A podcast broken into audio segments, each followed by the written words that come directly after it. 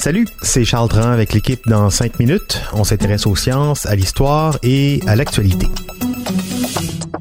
Aujourd'hui, on parle d'Internet. On l'utilise à cœur de jour sans y penser. Il fait partie de nos vies comme une vieille pantoufle maintenant. Mais euh, il a bien fallu que quelqu'un l'invente, ce World Wide Web, abrévié par le fameux www, qui débute les adresses URL euh, sur Internet. Eh bien, ça fait 30 ans qu'il existe, à peine, ou déjà, selon notre point de vue générationnel.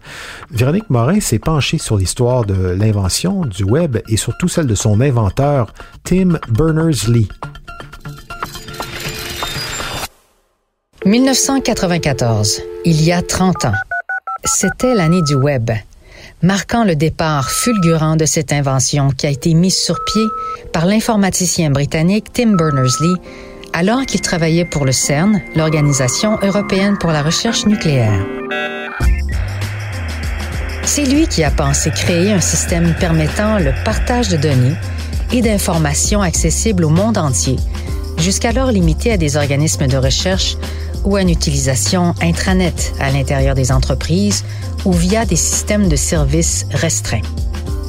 Autant le web fait partie aujourd'hui de nos vies, autant ce système était inimaginable à l'époque.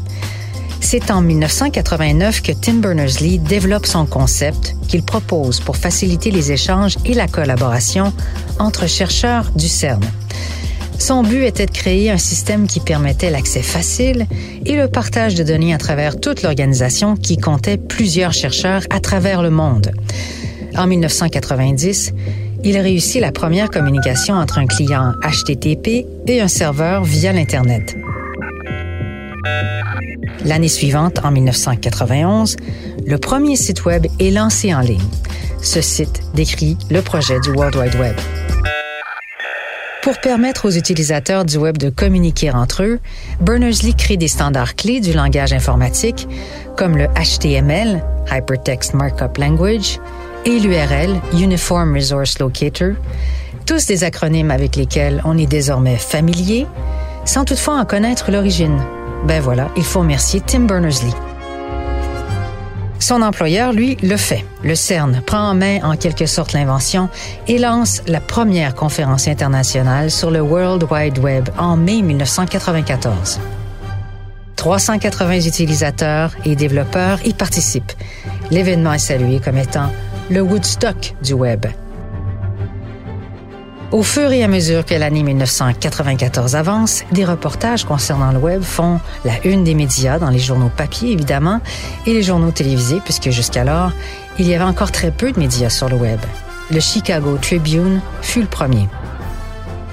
Fin 1994, le web compte déjà 10 000 serveurs, dont 2 000 commerciaux et 10 millions d'utilisateurs. Le trafic équivalait à expédier chaque seconde l'intégralité des œuvres de Shakespeare. Un point essentiel était que le Web devait rester un standard ouvert à tous et que personne ne devait l'enfermer dans un système d'appropriation. Dans cet esprit, le CERN a soumis une proposition à la Commission de l'Union européenne dans le cadre du projet Esprit WebCore.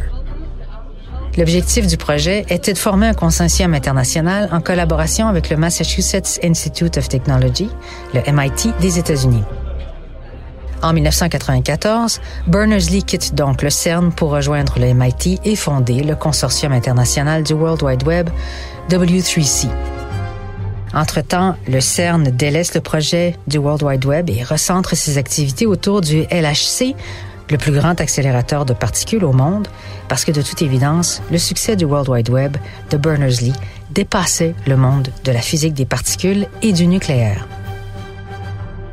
La nature ouverte et décentralisée du World Wide Web a contribué à son adoption généralisée dans différents domaines et industries, transformant ainsi de manière fondamentale la manière avec laquelle l'information est partagée et accessible à l'échelle mondiale.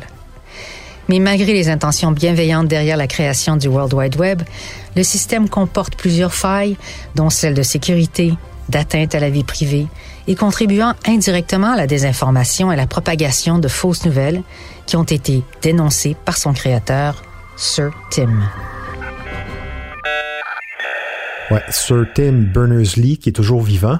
Aujourd'hui, le web compte plus de 5,3 milliards d'utilisateurs, soit plus des deux tiers de la population mondiale. L'internaute moyen dans le monde passe désormais 6 heures et 41 minutes en ligne chaque jour, ce chiffre étant légèrement supérieur à la moyenne à la même période l'année dernière, donc c'est toujours en progression.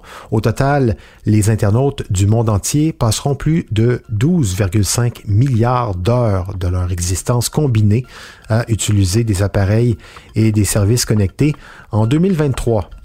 Merci Véronique Morin, c'était en cinq minutes.